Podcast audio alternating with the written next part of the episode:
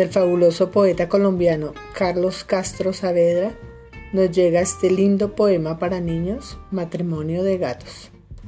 Una gata y un gato se casaron un día y hubo fiesta en la casa donde el gato vivía.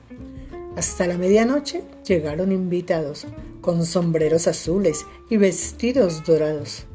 Estuvieron presentes en aquella ocasión vecinos y vecinas de toda la región. El grillo con la grilla, el mono con su mona y el ratón de la esquina con su hermosa ratona.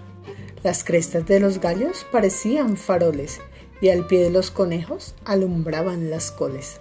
Mientras tanto la gata y el gato del casorio se quedaron dormidos en un reclinatorio y soñaron que iban por un camino hermoso a vivir en un mundo tranquilo y generoso, donde todos los gatos y todos los ratones crecían como hermanos en medio de canciones.